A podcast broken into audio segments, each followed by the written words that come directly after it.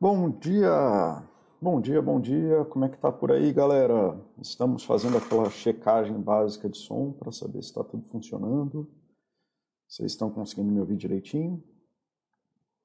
É... Esse aí foi um, um chat que era para sair na semana passada. A gente está fazendo, eu estou fazendo pelo menos alguns chats aí meio tudo junto, né? Estamos fazendo uma maratona de hábitos junto com a série sobre emoções Como é que tá por aí? e o nosso chat semanal que está aqui, né? A série sobre emoções começou essa semana. Eu fiz na terça-feira, já está lá, já tá lá gravado.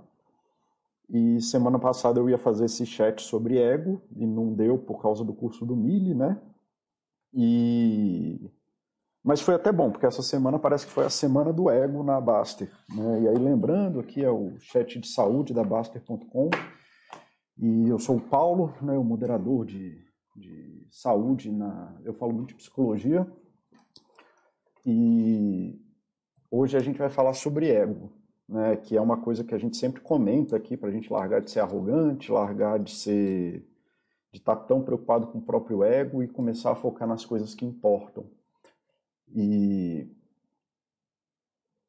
essa semana, cara, eu, sei lá, é daqueles dias, daquelas que dá até vontade de largar tudo e ir pro mato. Até porque eu tava no mato, tava cuidando da minha vida, aí voltei e voltei para essa semana do ego na Baster.com, que o pessoal tá meio pirado aí, não sei se aconteceu, não sei se deu algum vírus do ego aí na, na, na sociedade, e o pessoal começou a falar umas coisas descabidas aí que a gente até teve que moderar bastante, porque, cara, é muito triste ver isso. E eu tinha outra apresentação para fazer sobre ego, é, mais uma mais light, assim, de construir um ego saudável, né, na, na questão de que eu sempre tento fazer, né, de que doença não leva à saúde, né, saúde você busca buscando saúde, não é evitando doença, ou falando de doença, é muito mais importante a gente descobrir o que, que é saúde e saber fazer essa busca do que ficar focando na doença. É um dos motivos que eu evito tanto chats sobre é, questões de adoecimento, tá? Mas, enfim.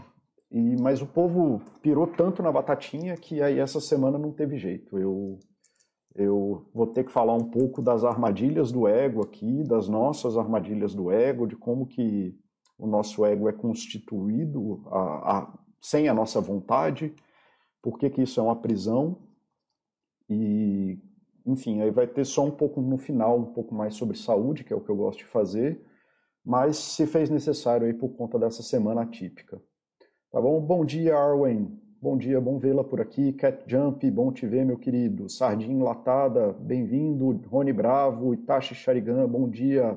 Oxe, bom dia. Bom revê-los aqui. Todo mundo que tá vem aí toda semana, ou que vem bastante, e o pessoal que está vindo pela primeira vez aí. Bom dia também, deixa eu ver se está tendo alguma coisa aqui no chat do YouTube. Não, tá tudo tranquilo, então vamos seguindo.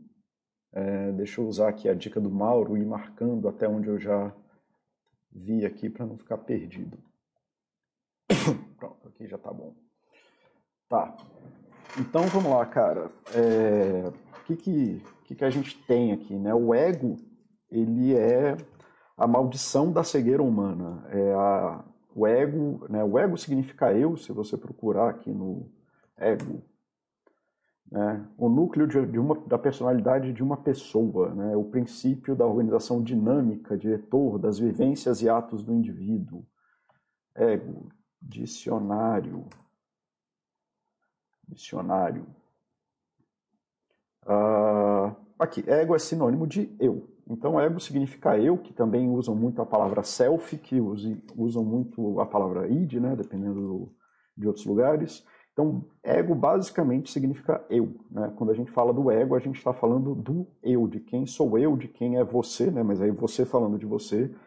E o eu é uma maldita cegueira humana e provavelmente a maior maldição que a gente carrega em relação a tudo que a gente vive, da gente ser preso na, na nossa existência e não ter acesso a outros tipos de existência.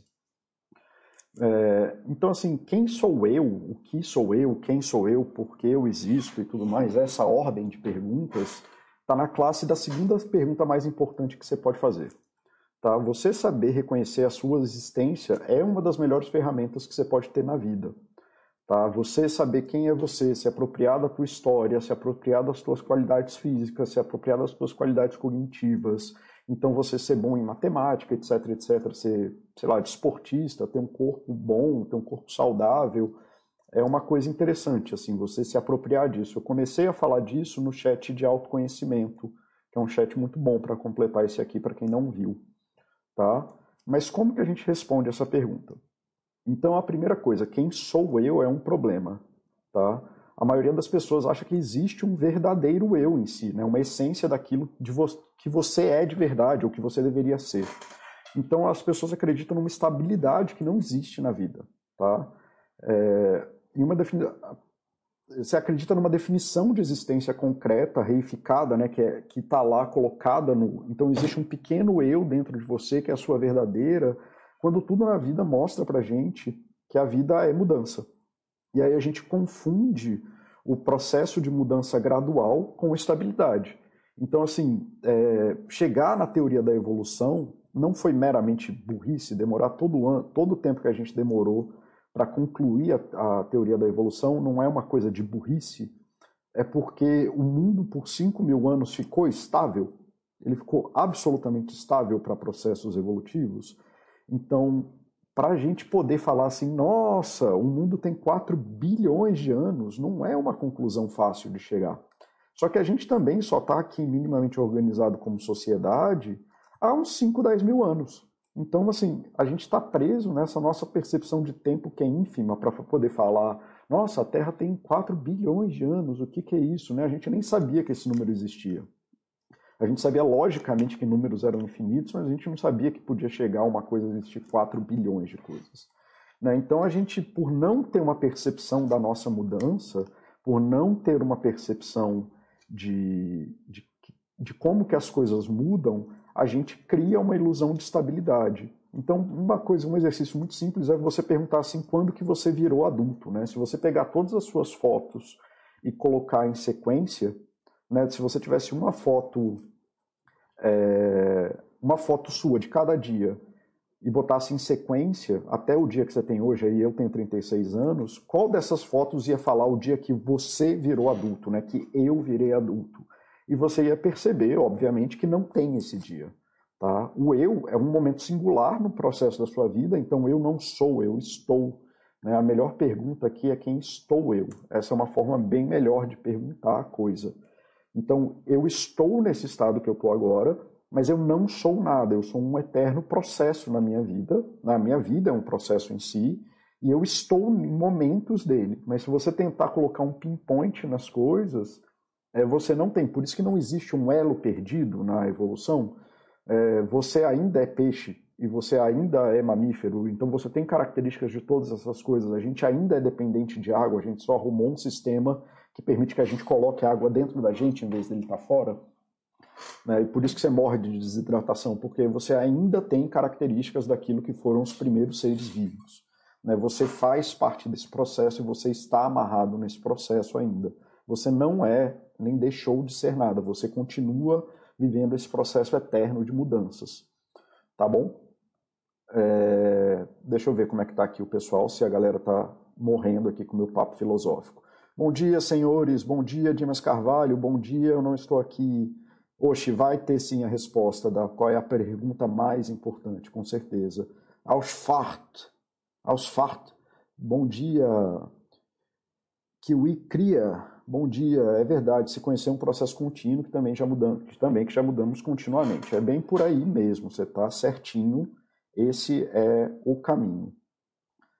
É, sim, Oshi, estudar budismo, qualquer, qualquer dessas linhas que te colocam em contato com a ideia de processo, né, de continuidade, até uma continuidade transcendental, te coloca nessa ideia de você perceber o, o processo de mudança.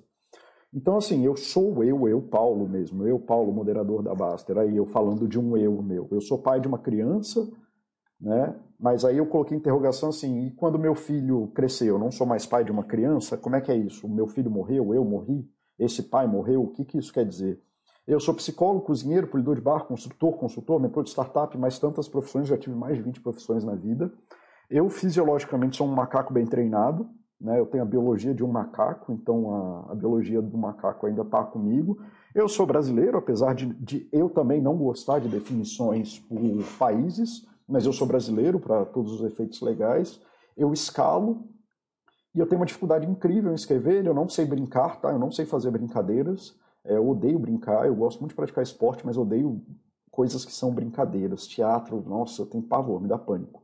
Eu tenho dificuldades enormes em grupos, eu xingo bastante, eu xingo muito, eu só não xingo na presença do meu filho, então, de novo, tem vários eus aí acontecendo. E eu sou neurodiverso, que por si só já tem uma definição, assim, dezenas de definições de eus possíveis aí. Então, quais deles sou eu? Assim, o qual deles sou eu? Eu sou todos esses, eu não sou nenhum. As profissões que eu não executo mais, eu deixei de ser, então eu não sou mais cozinheiro, nem sou polidor de barco.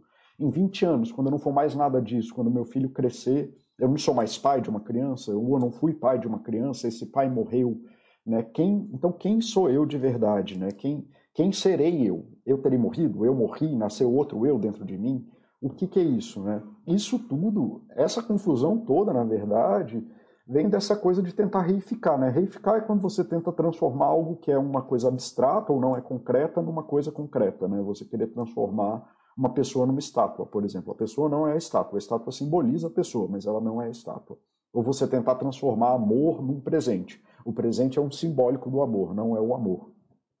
Então, quando eu tento me transformar em uma coisa concreta, sendo que eu tenho um corpo concreto, mas esse corpo, nem esse corpo por si só é estável, é, eu caio nesses problemas aqui, que não são problemas reais, só são uma definição ruim de você estar tá tentando criar é, solidez numa coisa que não existe, numa coisa que é um processo.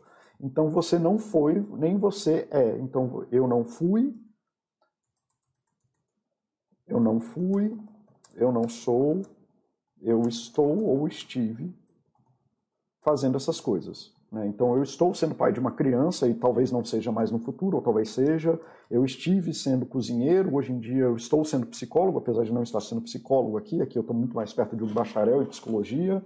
Eu, não, eu já estive sendo polidor de barco, eu ainda mexo com construção, então às vezes eu ainda estou construtor. Eu, sou, eu ainda estou consultor e mentor de startups, eu estou por um macaco bem treinado e devo ficar sendo até o fim da minha existência.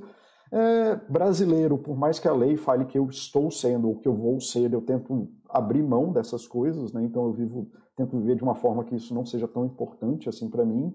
E eu escalo, eu estou escalando, mas essa é uma gostaria, uma das coisas que eu gostaria de ser. Eu vou fazer muita força para continuar sendo isso o máximo possível. E aí você vê que essas perguntas todas aqui, quais deles sou eu, ou em que daqui a 20 anos o que, que isso vai acontecer, é, ou se eu vou morrer no processo da minha existência e não vou ser mais nada disso, vou ter que ser outra coisa, isso se desfaz se a gente muda essa coisa da reificação do fui e do eu, e do eu não sou. Desculpa, eu errei aqui. Eu estou ou estive, né? Então eu estou essas coisas e eu estive essas coisas e eu posso voltar a ser ou deixar de ser, não é um problema. Porque a vida é um processo, não é porque eu deixei de ser cozinheiro profissionalmente que eu nunca mais vou cozinhar na minha vida ou que eu nunca mais posso cozinhar na minha vida. Tá bom? É, bom dia, Argas. Bom dia, Ali Berman. E isso tudo vale para vocês. Quanto mais vocês entenderem essas coisas de que vocês não, não são ou não estão, não, não são e não foram, de que vocês estão coisas, é, e eu ainda estou, por exemplo, eu fui criança, né, eu era uma criança em algum momento da vida, e eu posso agir como criança com meu filho, apesar de, de, como eu disse, eu não sou muito bom nisso, nem faço lá muita questão de ser, eu sou péssimo em ser criança é, e não tem lá muito interessante. Então o eu, ele é uma ilusão da percepção dos eventos da tua vida. E ao confundir o processo com uma essência, as pessoas acabam se fechando de que estão certas nas suas vidas, de que se é isso que eu sou, é isso que eu tenho que ser, isso é o que me define, você se fecha na certeza da sua vida, porque você se torna uma estátua e você quer manter aquela estrutura psicológica daquilo que você é. O que leva numa loucura social de que todos os pais acham que seus métodos de criação de filhos são perfeitos. Todo mundo tem a melhor esposa do mundo. Todo mundo acha que a sua carreira é a mais importante, que é a mais perfeita. E todo mundo acha que as suas escolhas são as maravilhosas. Até porque quase ninguém vai fazer uma escolha que acha que é errada. Ninguém acorda de manhã e fala assim: ah, deixa eu fuder minha própria vida. Né? Mas aí todo mundo vive na ilusão de que essas escolhas são certas. As pessoas querem definir um mundo que a gente mal conhece, a gente conhece muito pouco desse mundo, a partir dos poucos exemplos que a gente participa deles. Então a gente quer trazer para o mundo essa percepção, e essa é uma das primeiras armadilhas do eu sou, né? de que você ser alguma coisa implica em alguma coisa do seu mundo. Você se define por essas coisas e você define essa sua existência como uma regra de baliza do mundo. Então, você ser ou estar sendo alguma coisa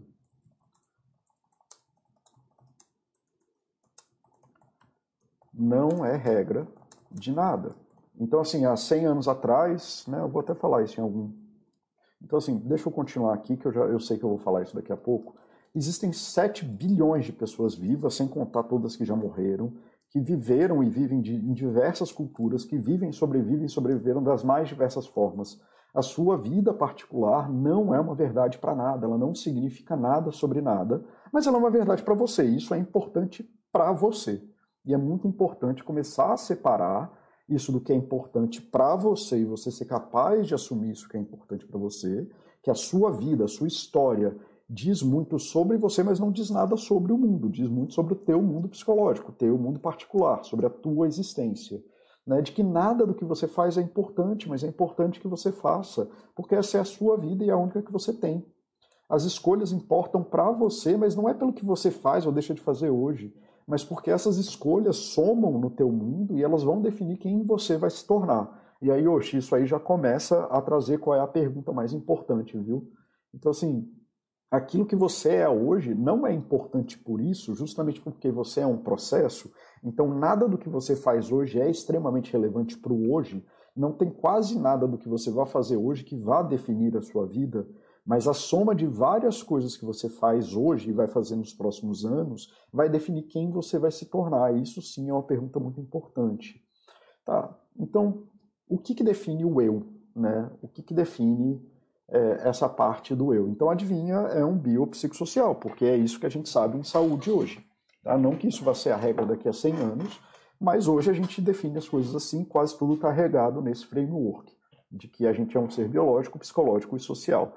E você entender as limitações de cada um desses, saber estrategizar, estrategizar, não sei falar essa palavra, saber manipular isso é a parte importante da vida. Tá bom? Deixa eu ver aqui como é que está o chat. É, bom dia, bom dia. Estou lendo. O ego é seu inimigo. O ego não é seu inimigo, né? O ego é o seu ego, né? Você não pode fugir dele. Você existe. Você. Então, Saddam, você não tem uma opção de não ter ego, né? Você tem uma. Você existe enquanto coisa. Então, você é alguma coisa, por definição. E ele não é seu inimigo. Existem formas adoecedoras de você viver seu ego e formas que não são é, tão boas assim. E aí, hoje, né, como eu disse no começo, eu vou falar um tanto sobre as formas que não são tão boas assim. Ou estou falando dessas armadilhas que a gente tem do ego, a primeira delas sendo você querer resumir o mundo na tua existência. Um mundo de 4 bilhões de anos, com 7 bilhões de pessoas vivas, você querer definir alguma coisa a partir do que você tem aí de 70, 80, 70, 100 anos de vida é, com o ínfimo de interações sociais que você tem em relação ao, ao que existe no mundo, tá bom? Então, assim, é, é isso. Você tem você é o que define seu eu e o que define quase tudo que existe nas suas ações é o biopsicossocial. E quanto mais você souber atentar a isso, melhor vai ser, tá? Então, assim, somos biológicos, de novo, tá? De novo é porque é isso, eu tenho que ficar repetindo isso toda vez para ver se o povo entende você tem uma estrutura física que tem certas características específicas. Tá? E a gente tem que assumir isso, a gente tem que assumir o processo da vida, a gente tem que assumir que quando a gente era criança a gente não conseguia fazer certas coisas, a gente tem que assumir que a gente desenvolveu um corpo que ajuda a gente a fazer tais e tais coisas, e também tem que assumir que esse corpo tem especificidades que a gente pode trabalhar para melhorar ou não. Tá? E aí, qual é o problema? Né? Se você reifica esse ego, se você transforma esse ego é, numa coisa presente, olha só, eu sou bonito, eu sou forte, eu sou esportista, eu sou, seja lá o que você for. É... Quantas pessoas trabalham e vivem no mundo tentando evitar as transformações desse ego biológico, assim, tentando evitar que engorde, tentando evitar que, não, porque eu não posso comer isso aí, tentando evitar que faça qualquer coisa, tentando evitar envelhecimento, né, para tentar adequar um eu biológico a uma percepção do eu ideal. Então as pessoas pintam cabelo que estão ficando branco, lógico que isso tem outros fatores, lutam contra o envelhecimento, trabalham como se o envelhecimento for ruim, né, fazem plástica bariátrica, põem silicone, lipo, etc, etc, etc, etc, gastam dinheiro, é, fazem um monte de coisa, né, tentando forçar essa estrutura biológica, que ela é razoavelmente estável, é, dentro de alguma coisa e quanto, o quanto que as pessoas fazerem isso, acreditarem né, na ilusão de que, apesar dela ser relativamente estável, elas acreditarem que essa estabilidade diz alguma coisa sobre elas, a dificuldade que a pessoa tem de, de se readaptar após perder uma parte importante do corpo, que seja uma lesão. O tanto de gente que abandona esporte, porque aí depois eu sou o cara que faz, que faz isso, faz aquilo, não sei o que, aí tem uma lesão no tornozelo e nunca mais consegue voltar a praticar esporte, porque tinha um eu arregado na, na ideia biológica de que era alguma coisa. Tá?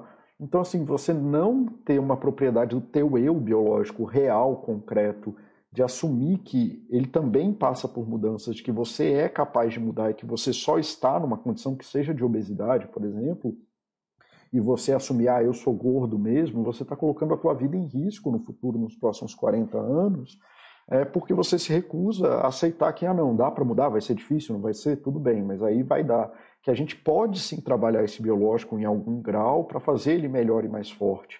Né? E é o que eu falo muito, a gente não deveria fazer as coisas por peso, deveria fazer por saúde, porque o eu biológico é, vai cobrar caro no futuro. Então a gente trabalhar com ele numa percepção de saúde é muito importante porque ele vai cobrar. As mudanças que a gente vai fazer nele hoje impactam demais no futuro.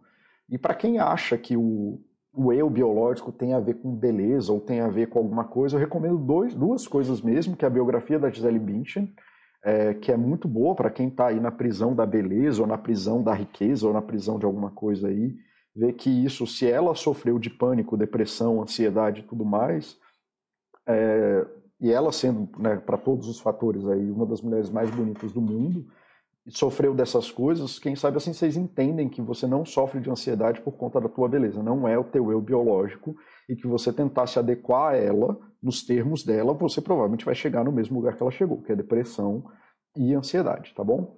E vejam Phoenix Rising, que é um documentário que tem na Netflix contando a história de atletas paralímpicos, que são pessoas que passaram essas dificuldades e tiveram que se readaptar e readaptar viva, se adequando a um meio biológico muito fragilizado. E ainda assim fizeram coisas incríveis. Então você saber como utilizar teu corpo, você entender como teu corpo funciona de uma forma concreta, não é tentando buscar ser o cara mais forte, o mais bonito, mas tentar buscar adequar teu corpo para as necessidades que você tem de futuro ou para as necessidades que você tem hoje é, é muito importante. Né? No consultório eu vivo falando para os meus pacientes assim, cara, não façam é, não façam academia para ficar bonito, façam academia para poder trepar por mais tempo, porque aí você vai ganhar cardio, vai aguentar, porque senão assim não dá, cara. Você não vai ser bonito para sempre, você não vai ter uma estrutura física para sempre, mas se você batalhar o teu corpo trabalhar o teu cardio, você provavelmente vai viver muito melhor e vai estar muito mais aberto às experiências da vida, inclusive vai ser mais forte para poder viver as dificuldades que a vida impõe ao teu biológico. Deixa eu ver aqui. É, como naquele tópico de, de ter que julgar. Isso, hoje eu vou falar isso no próximo, no próximo tópico. Nessa linha, a soma das coisas que você faz, quem você se torna, a ideia do sunk cost fallacy não leva as pessoas a terem receio de mudarem por assim estarem se desfazendo nessa definição. É, aos fatos, é, essa é uma parada muito foda, né, cara? Você tem toda a razão. Muita gente tem, tem essa dificuldade. Eu vou falar isso no próximo tópico, que é o psico. E, mas se você for perceber, é, o sunk cost fallacy ele só existe na cabeça da gente numa ideia de investimento, tá? Porque se você não tem uma coisa que está te trazendo prejuízo nesse momento, né, se você tem um risco de prejuízo imediato que acontecendo na tua vida agora, você não tem sunk cost, porque você não tem nada e você nunca tem nada. Não há possibilidade de você manter as coisas estáveis. O Oshi, que é, gosta muito dos estoicos, ele, os estoicos têm aquela coisa de que você não tem nada, né? A, a, e quando você perde alguma coisa, elas retornam para a natureza. Né? Você não é nem propriedade do, do teu corpo, não é uma coisa sua. Quando você vai morrer, ele vai voltar para o estado natural dele. Né? A natureza não está nem aí para você. Então, o sunk cost fallacy é uma é uma proteção do ego contra um prejuízo que já aconteceu e você não tem como retomar esse prejuízo. Então, essa é uma ideia protetiva que piora muito a qualidade das pessoas e isso faz parte dessa defesa que eu estou falando, é, de você querer reificar isso, de que, ah, porque eu tinha um milhão de dólares, eu era rico. E aí, quando eu perdi, eu investi 500 milhões, aí eu tenho dificuldade de viver a vida sem ser aquele rico que eu criei. Então, assim, você não era rico com um milhão de dólares. Esse é o ponto. Você estava naquele lugar e você naquele lugar você tinha capacidade de fazer certas coisas. E aí você pode decidir estar assim. Mas você viver na ilusão da estátua do ego de que porque você tinha um milhão de dólares e agora você tem 500 mil, isso é um sunk cost, isso é uma loucura. Tá? Assim, você não perde a tua capacidade de atuar no mundo por causa disso. Você sempre pode voltar e fazer de novo. Tá? Então, assim, o sunk cost ele é uma ideia de investimento, na verdade, que é muito difícil de você aplicar na vida real, porque você fecha uma empresa, você não fecha a sua vida. A sua vida, quando acaba, você morre, você não está mais aqui e tanto faz o que acontece. Tá? Então, assim, na vida você sempre tem a chance de fazer alguma coisa nova. Você não está tentando resgatar o passado, você está sempre construindo a vida que você vai ter amanhã. É muito diferente. Não sei se eu fui tão claro quanto eu gostaria, talvez quando eu fizer a fala do próximo slide melhore um pouco. É, pode escrever perguntas tão longas quanto você tiver que fazer, pode escrever em mais de uma é, tá, sunk cost fallacy é quando você, sei lá, você tem 100 mil, você tem 100 mil reais e aí você investe 30 mil ou 40 mil numa empresa e a empresa começa a ir mais e você tem a necessidade de investir mais dinheiro nela. Então, assim, essa é uma decisão complexa sendo sunk cost, que é você já perdeu 40 mil e você tem essa oportunidade, ou você pode investir, mas sei lá, alguém te fala, ah, mas se você investir 20 mil em marketing, você vai dar certo. Esses 40 mil afetam a tua capacidade de tomar uma decisão. Então, assim, você já perdeu aquilo, a decisão que você tem na realidade é investir 20 mil para recuperar aqueles 40 mil e talvez um pouco mais, ou você investir 20 mil, assumir o prejuízo dos 40 mil, ou você fazer alguma outra coisa na sua vida com 60 mil que te resta. Mas é a busca desses 40 mil que você perdeu que é o problema, que é a mesma coisa que a gente vê no trade. O cara perde 2 mil, e aí depois ele não quer nem mais ganhar no trade, ele só quer recuperar aqueles dois mil que ele perdeu. E isso aí gera um monte de espiral na vida. Então, esse é o ponto, a capacidade do. Você tem capacidade de lidar com o teu erro, e eu vou falar isso no último slide.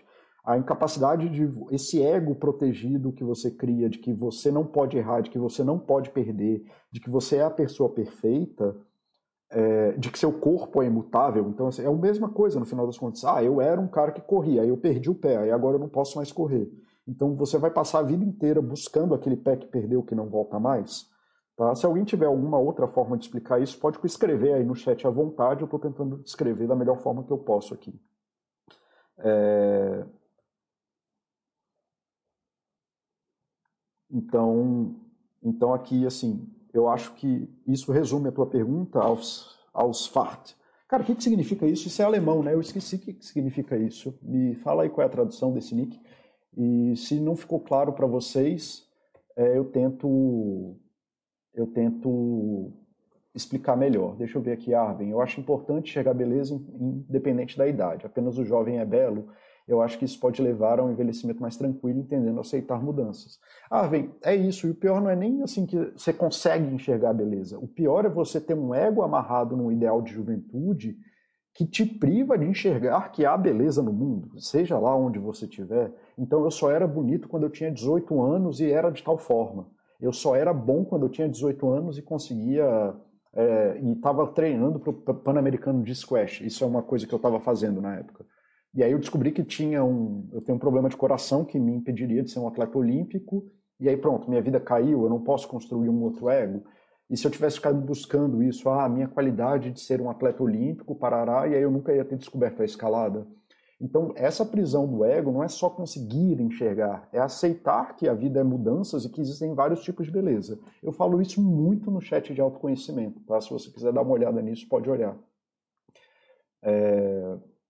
Eu digo assim, conheço pessoas que estão há 10 anos numa carreira, empresas que façam aquilo, que façam algo completamente diferente, criam resistência porque sentem aquilo. É exatamente isso. Eu vou falar isso no próximo chat, no próximo slide, então nem vou é, nem vou continuar aqui no, no chat dessa forma, porque eu vou falar sobre isso no próximo slide, que eu já tinha dito. Então tá, a gente, é, a gente também é um ser psicológico. Então uma série de coisas que são específicas da nossa vida e que não podem ser separadas da nossa existência individual. Então o que, que significa? Você é filho do seu pai. Só você pode ser o filho do seu pai naquele momento. Não existe outro filho. Só você estava nos lugares que você esteve. Não, não, como a matéria não pode estar em dois lugares ao mesmo tempo, dois corpos não podem estar no mesmo lugar ao mesmo tempo, e você é um corpo, né, só você pode ter a sua vida, ninguém mais pode ter tido a tua vida. E isso é o que a gente está falando da área psicológica. Né, é a parte do teu psicológico, a parte daquilo que só diz respeito a você. E diz respeito às coisas que você aprendeu a fazer. E o que você sabe fazer hoje diz respeito a você hoje, mas não diz nada sobre você amanhã. Que envolve essa coisa do Sunk Cost fala. Se você atribuir valor ou você estruturar teu ego numa coisa do que você faz hoje, como se fosse o certo, o correto, o maravilhoso, isso não diz nada sobre você amanhã, não diz nada sobre ninguém. O que você faz é importante para você naquele momento. Então, se você era uma pessoa boa com um milhão de dólares, mas você é um babaca com 500 mil, isso não diz nada sobre você em momento nenhum. Diz que você foi um babaca com 500 mil e diz que você é um, uma pessoa um pouquinho melhor se você tiver um milhão de dólares. Mas pronto, né? Assim, né? as coisas só são é, representantes delas mesmas, elas não querem dizer nada melhor do que isso. Tá bom? E aí, de novo, em 7 bilhões de pessoas, por definição, por definição, nós somos completamente ignorantes sobre tudo que não é a nossa vida. E querer definir o mundo por nossas ações é uma defesa pessoal, que é isso que a gente estava conversando mais cedo aqui. Aí eu acho que eu cheguei na parte que a gente estava conversando, aos Fart hoje, de que é, de que a gente querer definir o mundo pelo nosso ego, ou querer definir as nossas ações dentro de um pequeno evento que existe na nossa vida, ou de uma pequena característica nossa, não diz nada sobre nada. Né? É uma defesa do ego que você cria para poder falar. Opa! Eita, eu fechei aqui o chat. Ah, não, só tirei o chat. Da... Eu não sei se eu estou vendo o chat ainda. Calma aí, galera, rapidinho que eu fiz uma besteira aqui. Ah, como volta? Isso, pronto, voltei. E você querer definir o teu ego nessas decisões é, é, uma, é um absurdo, porque você claramente está errado e não faz a menor diferença. Existem 7 bilhões de pessoas tomando ações todos os dias. Por que, que a sua é a certa? Né? Como que a gente faz uma averiguação de certo? E aí é o que o Osh falou, que teve uma, um post na Baster, é, de uma pessoa... Oi, Mauro, que bom que você está aqui, cara. Estou muito feliz de te ver por aqui. Um post na Baster de uma pessoa falando assim, ah, não, porque nós julgamos e temos que fazer julgamentos, e fazer julgamentos é a é, é condição existencial. Aí, cara, eu posso até entrar nesse argumento, mas assim, havendo 7 bilhões de pessoas no mundo, por definição, seu julgamento está errado. Qualquer coisa que você faça provavelmente vai estar tá errada, porque a gente não sabe. Né? E se tem 7 bilhões de pessoas fazendo uma coisa diferente do que você faz, que assim, quem é você para falar que você é o certo? Né? Então, assim, mesmo que você seja capaz de emitir um julgamento sobre alguma coisa, saiba de antemão que provavelmente você está errado, ou que não faz a menor diferença o julgamento que você está fazendo. E aí esse ego, de novo, porque a gente só tem a nossa experiência individual, a gente acha que aquilo que a gente está falando é certo. A gente acha que aquilo que está acontecendo aqui é certo. E aí até uma coisa que acontece na Baster, assim, que, que é, é meio louca, assim. Às vezes eu, na área de saúde, a gente tenta, a gente modera muito forte conhecimento que não é científico ou que a ciência não abarca, porque a gente está tentando fazer um trabalho massa de melhorar a qualidade de vida das pessoas com informações corretas. E aí muitas vezes a pessoa chega para mim, eu não sei se isso acontece com o Mauro e com a Luciana também, né, com o Baster, que é médico, então o Mauro é educador físico, a Luciana é nutricionista, eu sou psicólogo e o Baster é médico. E aí, assim, a pessoa, a gente deleta um comentário qualquer que a pessoa falou, aí a pessoa pergunta pra gente: ah, mas você não leu esse livro aqui, que foi da onde eu tirei a informação? Aí, assim, não é arrogância minha, mas assim, cara, essa é a minha vida. Eu passei a vida, assim, eu gastei já uma década ou duas décadas lendo sobre esse assunto.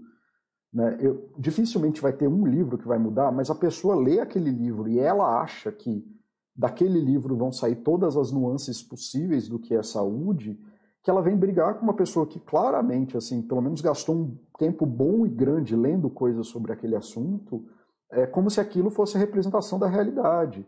Sendo que a maioria dos profissionais sabe que a, a, a realidade é cinza. O que a gente faz é buscar a melhor ferramenta dentro de um rol de ferramentas que pode ser a melhor para a pessoa que está numa condição específica. Provavelmente o que acontece nisso é que não é que você faz coisas certas, provavelmente o que você faz não é errado. Então, provavelmente tanto faz. E seria, sim, se você quer ter um julgamento sobre a tua vida, saiba que tanto faz, desde que você não cometa um errado, e quando você faz um errado ele custa caro, e aí o mundo se manifesta muito grande, porque a realidade impera, o errado custa muito caro, mas se você não erra, tanto faz. E nessa ilusão do tanto faz, porque a gente tem uma, uma percepção de sobrevivência, né? Então, se eu sobrevivi, eu tô certo, isso não quer dizer porra nenhuma, na verdade, é, você você não sobreviveu porque você fez o certo, você sobreviveu porque você fez um não errado. E não significa que se você fez errado, você fez algo certo. É que nem assim, você está andando, aí tem uma árvore. É, você pode passar a árvore pela direita ou pela esquerda. O errado é você ir na direção da árvore. Né? Isso é o errado. Se você for na direção da árvore correndo, você vai se arrebentar. Mas tanto faz se você vai pela direita ou pela esquerda, na grande maioria das vezes, não tem a menor diferença o que você decide. Se não fosse assim, provavelmente já teria morrido tanta gente. Se a gente dependesse do certo e da igualdade e que todo mundo tomasse uma decisão certa, todo mundo ia estar tá morto. Se todo mundo dependesse de você para achar o certo, cara, ninguém nem fala com você tanto assim, você ia ter morrido já. Você e todo mundo já ia ter morrido. Se você fosse a epítome da certeza, não ia ter mais ninguém, não ia ter 7 bilhões de pessoas no mundo. Então, assim, você achar que o teu julgamento pessoal é importante para as decisões de mundo, ou para importante para qualquer coisa que seja, é, é, mais um desses delírios do ego. O que volta no, no que o Alsfar falou, que é essa coisa do sunken cost, de você não lidar com erro, por você estar tá com tanto medo do erro, você busca uma coisa que é certa e não percebe que tanto faz. Se você ficasse no caminho e ficar bem no caminho, a coisa já faz uma grande diferença. Assim, à medida que a gente vai andando sem produzir grandes prejuízos, a gente aprende muito mais sobre o que é possível no mundo do que sobre o que é certo. O Mauro é educador físico, eu sou psicólogo, é, a Luciana é nutricionista e a gente sabe, assim, isso a gente já comentou entre a gente em outros chats e pelos próprios comentários. A dificuldade não é achar a dieta certa, não é achar o, exercício certo. A dificuldade é só achar a coisa que é minimamente ok para a pessoa, porque tanto faz, qualquer esporte que você faça é bom para você. Qualquer dieta que evite todos os grandes maus, que é se entupir de doce e carboidrato, vai ser minimamente boa para você e vai te ajudar a emagrecer. Qualquer, qualquer vida minimamente psicológica saudável, em que você evite grandes contatos com estresse ou grandes traumas, vai ser boa para você. Se você evitar o grande erro, você consegue viver. Mas aí a gente se aprisiona no ego, parece que está todo mundo no segundo grau ainda, parece que está na escola, que tem uma professora dando nota baixa para gente e que se a gente, sei lá, não colocar a equação perfeita na, a pessoa vai tirar ponto da gente, quando na verdade tanto faz, tá? Sim, se você, se o mundo dependesse do teu julgamento para uma coisa acontecer, a população não teria 7 bilhões de pessoas, não haveriam grandes culturas. A sua percepção de si é enviesada porque a maioria das vezes você não importa para as coisas. E o seu ego é tão grande que você não consegue entender que as coisas importam para você mas não importam para as outras pessoas. Você provavelmente seria igualmente triste ou feliz em qualquer carreira, que é isso que eu ia falar para o Alsfar, por isso que eu falei que eu ia responder ele agora. Se você tivesse mudado de cidade, você teria outro parceiro, outro filho, outra vida, e todas elas poderiam ser provavelmente, em média, igualmente boas ou ruins, porque é isso que a gente vê né, na média da sociedade, ou pelo menos da sociedade organizada que a gente tem hoje, as pessoas, de forma geral, vivem vidas mais ou menos. A sua vida provavelmente seria igual em qualquer condição. Mas o teu filho, a tua parceira, os teus hobbies, as tuas coisas, as coisas que você faz, são importantes para você. E é só isso. E você assumir isso e falar: nossa, isso aqui é bom para mim, isso aqui é uma busca pessoal minha isso aqui é interessante para mim, isso talvez valha a pena para minha construção de vida, é muito mais importante do que você ficar na discussão de se a coisa é certa ou errada, porque a gente não sabe o que é certo. Quando muito a gente sabe qual é o muito errado, tá? E é isso, assim, o que o perguntou aqui em cima, deixa eu até voltar na pergunta dele. É, as pessoas estão 10 anos numa carreira e a empresa pede que façam algo completamente diferente, criam resistentes, porque sim, sentem que é aquilo que define elas. isso é mais uma das dificuldades do ego. A pessoa quer ser o chefe, quer ser o não sei o quê. Ela só se sente bem quando ela está certa, ela só se sente bem quando ela está empoderada de poder, dinheiro, reconhecimento, que ela se fecha e impede que a vida seja o processo de mudança. Então ela está piorando a própria vida. Você viver como se houvesse um sunken cost, ao invés de entender que a vida é um processo gradual em que você vai mudando e adquirindo novas capacidades boas e ruins, é, ela impede que você evolua no ritmo da vida. Então, o sunken cost é uma falácia de vida para um mundo estável, que não é, por isso que é uma falácia, porque ela assume que o mundo é estável, ela assume que aquele dinheiro era seu, ela assume que você é uma coisa estável, que você ser milionário implica em alguma coisa em você. Isso é uma percepção errada de mundo que prejudica as pessoas. Então vamos lá, Fernando. É tudo Lego. Muito bom, Paulo. Tema excelente. Eu tive que trabalhar muito Lego ao, ao longo dos anos, que era um tanto prepotente, talvez ainda seja. Temos o péssimo hábito de medir os outros pela nossa própria régua. É, Mag Rock. Muito bom, bom dia a todos. Eu tenho problema em ser reativo demais. Isso é um reflexo do ego exagerado? Sim. É, principalmente no trânsito, após alguma situação, eu sinto um arrependimento terrível. Cara, você, isso é uma coisa do ego, de novo, né? O esforço que você faz para ficar puto não muda absolutamente nada no que está mudando no mundo. Isso é uma coisa do ego, de novo, de eu não posso ser injustiçado, as pessoas fazem coisas ruins comigo e eu não posso ser desagradado.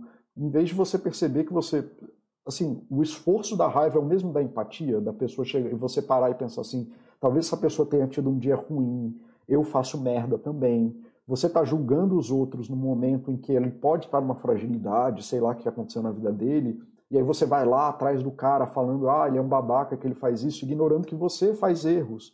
Então essa percepção de certo e errado na vida, ela mata, porque assim, tudo bem, você faz coisas erradas, o cara talvez tenha te botado em risco ali e tudo mais, mas nada aconteceu, o mundo não mudou. Por que, que você está agindo como se o mundo fosse terrível? Nada de terrível aconteceu. Se você soubesse agir com empatia, e eu já falei isso no outro texto da Baster, que eu falei é.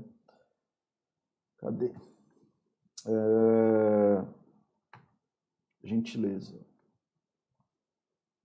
Ah, tá. Enquanto vai abrindo aqui, isso é esse ego de que você não pode ser desagradado, de que você precisa estar certo, de que você precisa, né, de que você é o juiz pessoal da, do mundo, que a pessoa, você lá vai falar é, alguma coisa para a pessoa e ela vai mudar, de que você tem o poder de mudar pessoas, que é ego mais maluco do que esse, que você tem o poder de mudar as pessoas, de que a sua ação de ficar puto e gritar na cara de alguém vai fazer alguma diferença. Então, assim, aí essa foi uma das, né, uma das, das discussões que a gente teve, eu vou falar até daqui a pouco. Então, assim, essa ideia de que você precisa estar no, lado certo da justiça, quando as suas ações são completamente irrelevantes para o mundo, é, isso a gente consegue falar claramente pelas 7 bilhões de pessoas que vivem de formas diferentes, ou você achar que a tua carreira é especial por algum motivo que não para você, isso é são essas previsões do ego, achando que você tem um poder maior do que você tem. A vida tem um fim nela mesma, ela não faz nem nada de mais nem nada de menos do que existir. Então, se você aprender que as coisas são importantes para você e só para você, já está de bom tamanho, você assumir a tua busca e o teu caminho. Tá? Então, assim, o isolamento social, você se fechar no ego e a falta de conversa realmente aberta, você ficar nessa maluquice de que a tua existência é a única possibilidade de, de realidade, que é isso, que você é a única pessoa que pode fazer alguma coisa certa no mundo e que se você está certo, todos os outros têm que estar errado. Ou se outra pessoa está errada, você está automaticamente certo, que são duas falácias por si só é uma das maiores prisões que leva a preconceito, racismo, xenofobia, homofobia, pipipipopó, que é você achar numa ideia preconcebida sua, numa percepção preconcebida sua, é, ou até o, o preconceito contra, contra a pobreza. Tá? Esse aqui é, só é pobre porque não trabalha. Né? Que frase mais ignorante, né? Olha o tamanho da prisão de ego da pessoa que não consegue olhar é, para a condição social do mundo e saber que o mundo é um lugar onde as pessoas não podem, não pode todo mundo ganhar nesse mundo, infelizmente. Né? E aí a prisão que você impõe para afirmar essas certezas, que é isso que eu estou tentando trazer aqui para vocês, é, Rock, de ah, o cara me fechou, isso é um erro, e aí agora ele, ele precisa tomar uma multa.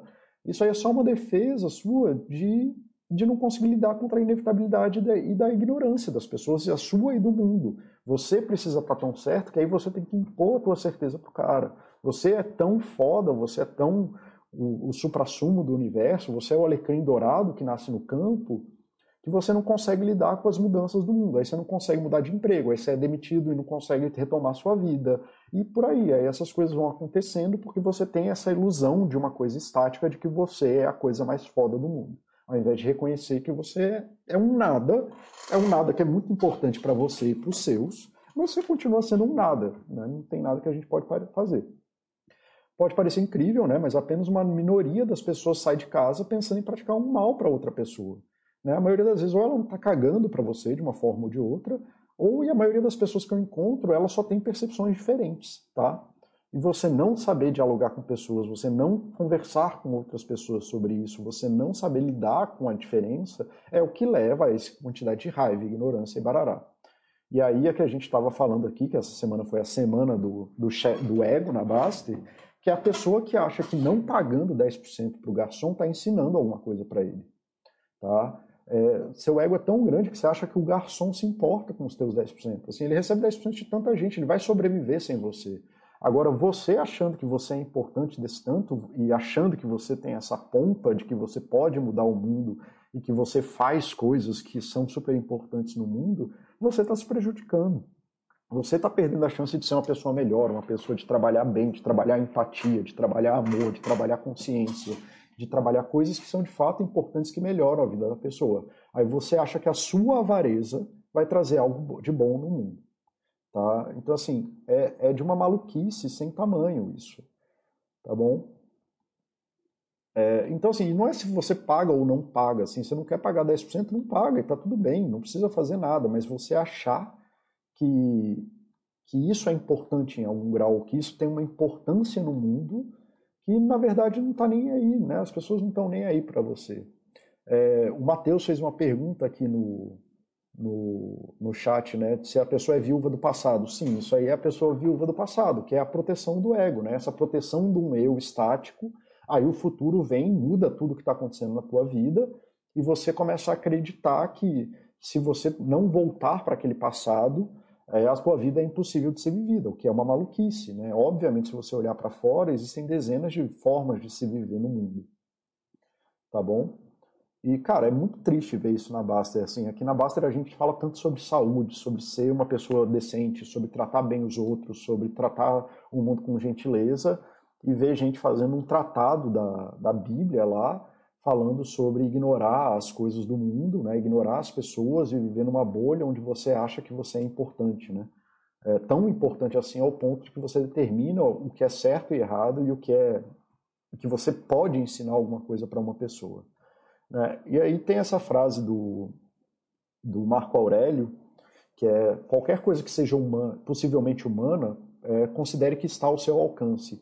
Isso do bom e do ruim não é porque você é advogado com 10 anos que você não pode virar médico. Ah, mas isso vai dar trabalho, eu não quero. É, eu estou num momento de vida que é muito difícil fazer essa transição. Tudo bem, tudo vai ter custo. Tudo, tudo, tudo vai ter custo.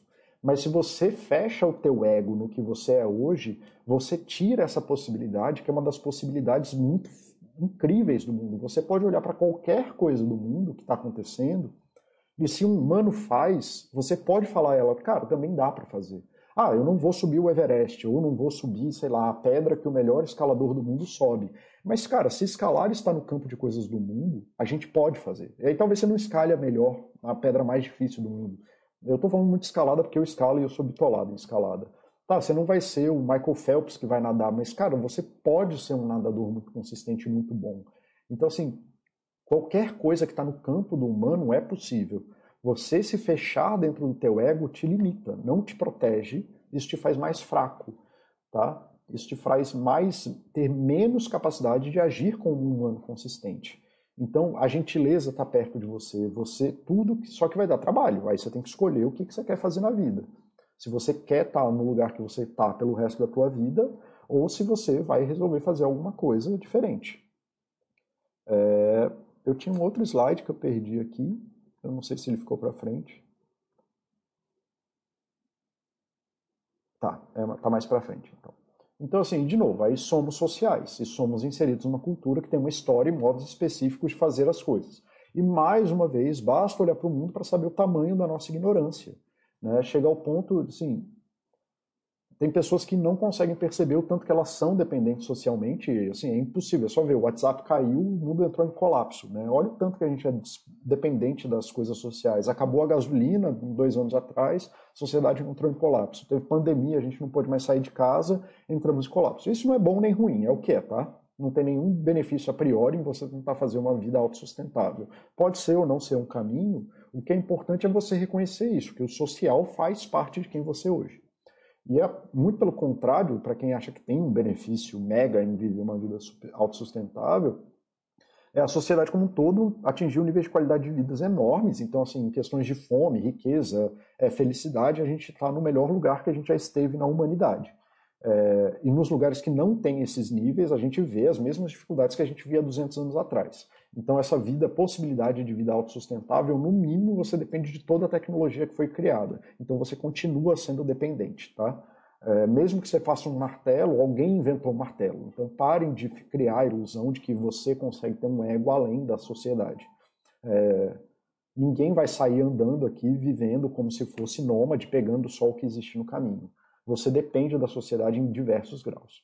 Nós somos inseridos numa cultura que tem essa história e esses modos. O teu casamento, filho, escola, grupo, emprego define uma grande parte de quem você é hoje. Isso, de novo, que nem eu falei, se você tivesse nascido em outra cidade, fazendo outra carreira, você ia ter uma vida igualmente boa ou ruim, porque essa é a média das coisas na vida. Tá? Não faz lá tanta diferença. Né? Agora você tem coisas enormes, como as crises econômicas, políticas, ou uma crise de saúde, que nem a gente está vendo hoje, que definem absolutamente como que você vive isso. Ah, mas por que essas coisas definem um monte de coisa? Eu preciso viver dessas formas? Bom, essa é a escolha. Mas você querer fingir para você que essas coisas não te abalam, aí você vai ficar vendo as notícias e vai ficar maluco e não sabe por quê. Você vai ficar com uma visão política XYZ e você vai ficar maluco ignorando que existem dezenas de visões políticas e dezenas de países tomando N decisões é, diferentes e que assim, até na pandemia, a maioria dos países lidou ok, independente das decisões que eles tiveram, eles acabaram lidando ok. Poucos países tiveram fins absolutamente trágicos. Então, assim, de novo, é, se a gente consegue evitar os grandes maus, já é um bom começo. É, não tem uma coisa, se a gente evita o terrível, já é uma coisa bem boa, tá? É, deixa eu ver aqui como é que tá o chat.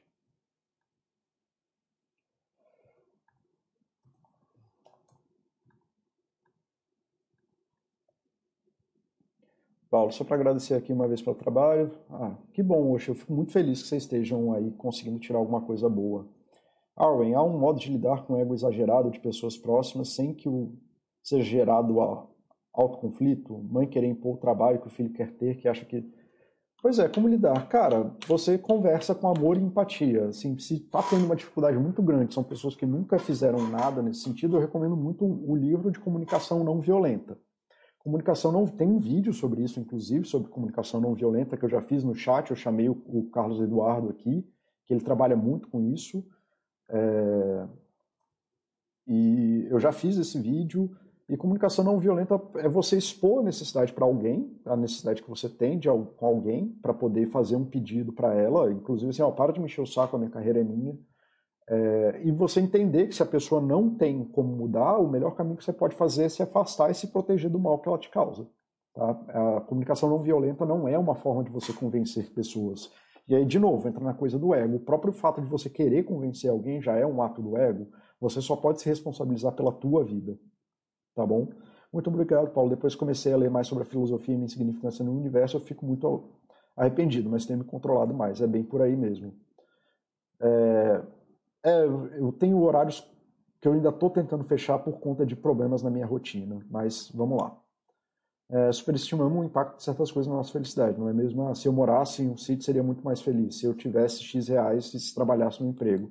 Isso aí entra na, naquela ilusão de ego, né? de uma essência de ego, de que se você não se responsabiliza pela tua felicidade hoje, achando que a tua felicidade vai vir de outra coisa, ou que existe um ego seu feliz que está em algum lugar que não é o presente, é você, mas você está piorando a tua vida, você não está entendendo o processo de mudança, que inclusive de que você vai ser infeliz em qualquer coisa que você faça. Porque a felicidade não depende das coisas, depende muito mais de como você vive as coisas. É, você vai ser infeliz, infeliz em tudo que você faz. É, isso não é um 30 anos de casamento. Você acha que você não vai ser infeliz 5 anos, pelo menos, desse casamento? É claro que vai ser. Tá? Então, assim, você tem que reconhecer essas coisas, tem que reconhecer o teu biológico, tem que reconhecer a limitação do teu biológico, tem que reconhecer a limitação das suas capacidades pessoais e tem que reconhecer as suas limitações em relação ao social. E aí o Paulo está aqui falando para vocês, se nada disso importa, qual é a relevância disso que eu estou falando? Né, você está aqui me falando que não importa quem eu sou, não importa se eu sou macaco, não importa o que eu aprendi e também não importa onde eu moro, que isso aqui tudo não serve para nada. Sim, porque quem eu sou é a segunda pergunta mais importante que você pode fazer. Ela não é a primeira. Ela vai te ajudar a entender hoje quem, quais são as suas dificuldades e potencialidades. Ela vai falar sobre quem você é agora, quem eu quero ser amanhã, em 10 anos, no fim da minha vida, são perguntas mais importantes. Todas elas são as, estão na classe das perguntas. Isso vai definir a tua vida. Você ter um projeto de vida, você conseguir minimamente olhar para você e falar assim, que nem perguntaram aí, caraca, eu sou reativo no trânsito, isso me faz mal. O que, que eu estou fazendo com isso? É isso que eu quero para minha vida? E aí você utilizar o quem eu sou para tentar trabalhar essas potencialidades e dificuldades, isso sim é importante. Por isso que ela é a segunda pergunta. Não adianta nada você ser alguma coisa e não ser nada. Então tem uma amiga minha que também a gente fala como piada, né, que a juventude é desperdiçada pelos jovens. Mas diz eu e ela no egocentrismo de quem acha que sabe que como que o jovem devia viver. Se daqui a 60 anos você for como você é hoje, vai, vai ser um desperdício da tua vida. A sua vida vai mudar, não importa como aconteça. E se você passar 60 anos tentando proteger quem você é hoje, você não vai aprender mais nada. O teu ego é tão grande, mas tão grande, que você está falando assim, essa em 60 anos, eu vivi, sei lá, 40 anos, e nos próximos 60 eu não tenho mais nada para aprender nesse mundo. Eu já sou uma pessoa fechada. Olha o tamanho do ego da pessoa para poder falar um negócio desse. Isso é uma maldição, gente. Você se fechar na tua percepção fechada de mundo que você tem hoje é a pior coisa. Você vai desperdiçar a tua vida, assim como o jovem desperdiça a deles. Tá bom? Então, se nada importa, a, a relevância disso é que você sabendo quem você é hoje, você pode desconstruir um caminho que faça sentido para o eu que você quer ser amanhã. Um eu que você possa dispor o melhor da melhor forma possível do teu eu biológico, da tua capacidade de aprendizado, das coisas que você precisa aprender, do teu social para chegar num lugar que seja bom para você, para você descobrir como você quer construir essa pista nos próximos anos. Agora, se você gastar a tua vida contra a realidade, é, e contra o mundo, provavelmente você vai acabar no consultório de um psicólogo, vai acabar num lugar muito ruim, vai acabar num lugar muito trágico. Né? If a thing is humanly possible, consider it to be within your reach. Então eu estava falando mais cedo isso sobre as coisas boas, né, de que você, se você parar para olhar e falar, ah, um humano sobe pedras, então eu posso subir pedra.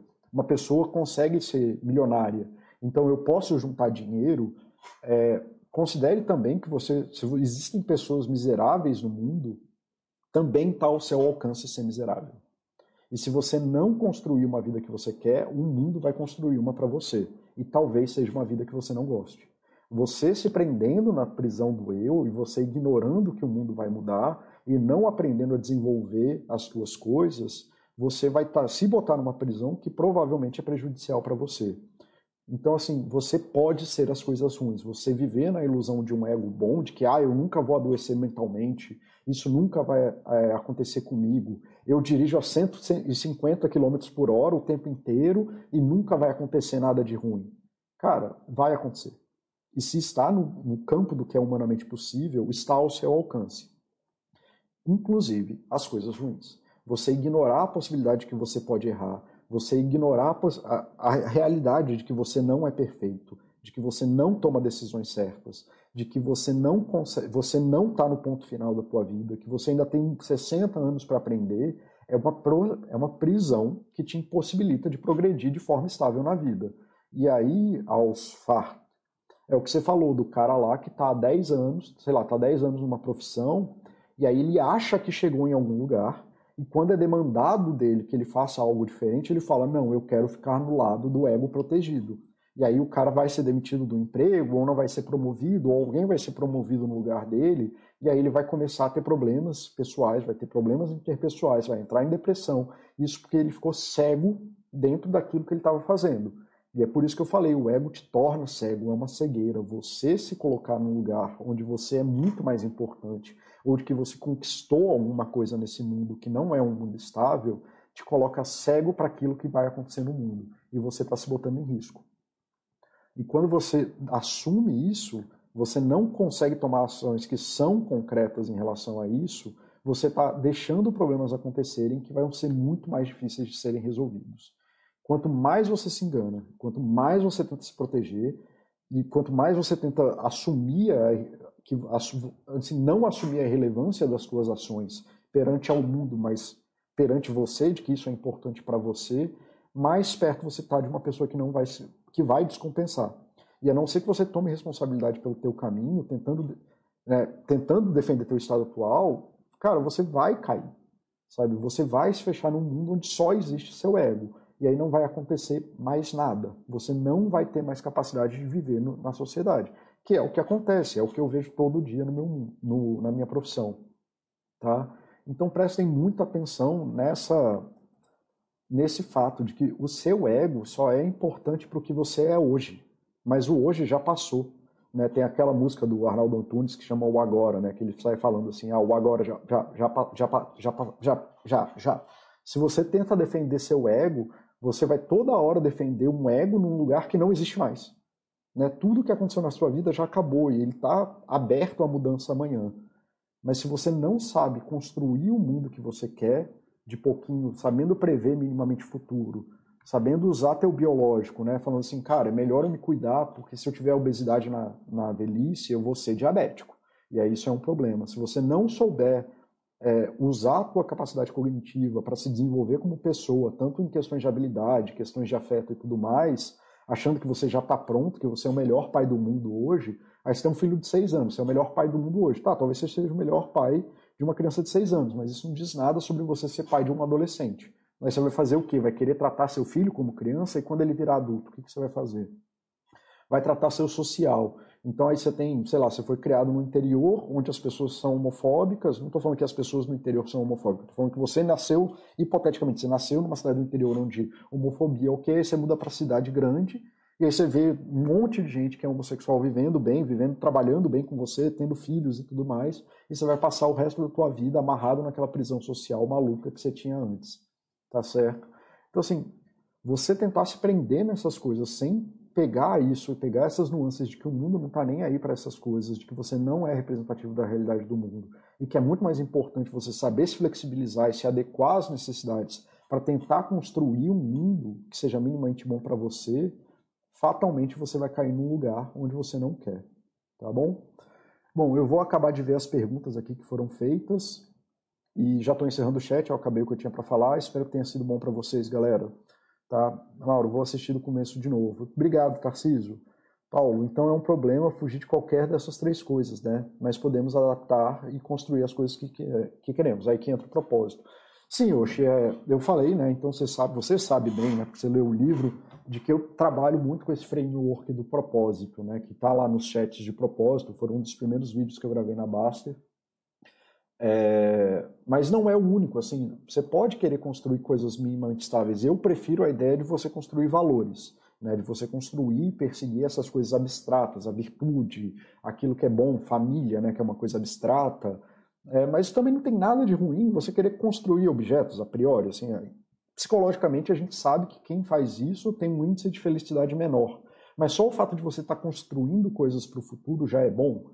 Então você pode fazer isso, mas o que é perigoso mesmo é você ter a noção de estabilidade ou criar uma, uma ilusão de estabilidade em que não permite que você se adapte às mudanças do mundo. Aí você vai estar com 60 anos é, se enchendo de tomar Viagra e, sei lá, querendo uma namorada de 20 para provar que você ainda é o homem que você era, sabe? Essas maluquices que acontecem por aí que a gente vê.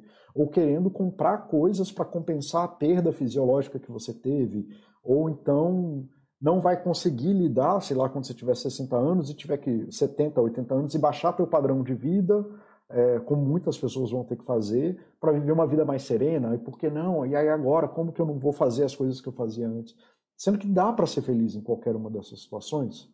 Então, assim, é muito mais perigoso você passar a vida é, tentando usar o ego, né, usar essas certezas, usar essas coisas, assim, que é o, o problema das discussões da Baster, não é nem os questionamentos, mas é o cara se imbuir de uma certeza de que ele não pagar o, os 10% tem alguma relevância para o mundo. Né? Assim, ou que o julgamento que ele faz sobre o que, que é certo ou errado perante uma situação, sei lá, da City Coffin lá, faz alguma diferença nos eventos do mundo. Então esse é o perigo. É você chegar num ponto onde você vai criando rigidez e você não consegue, sabe, você, você cria essa ilusão de uma coisa estável e que certeza e, e perfeita no mundo que te impede de lidar com um mundo que muda o tempo inteiro.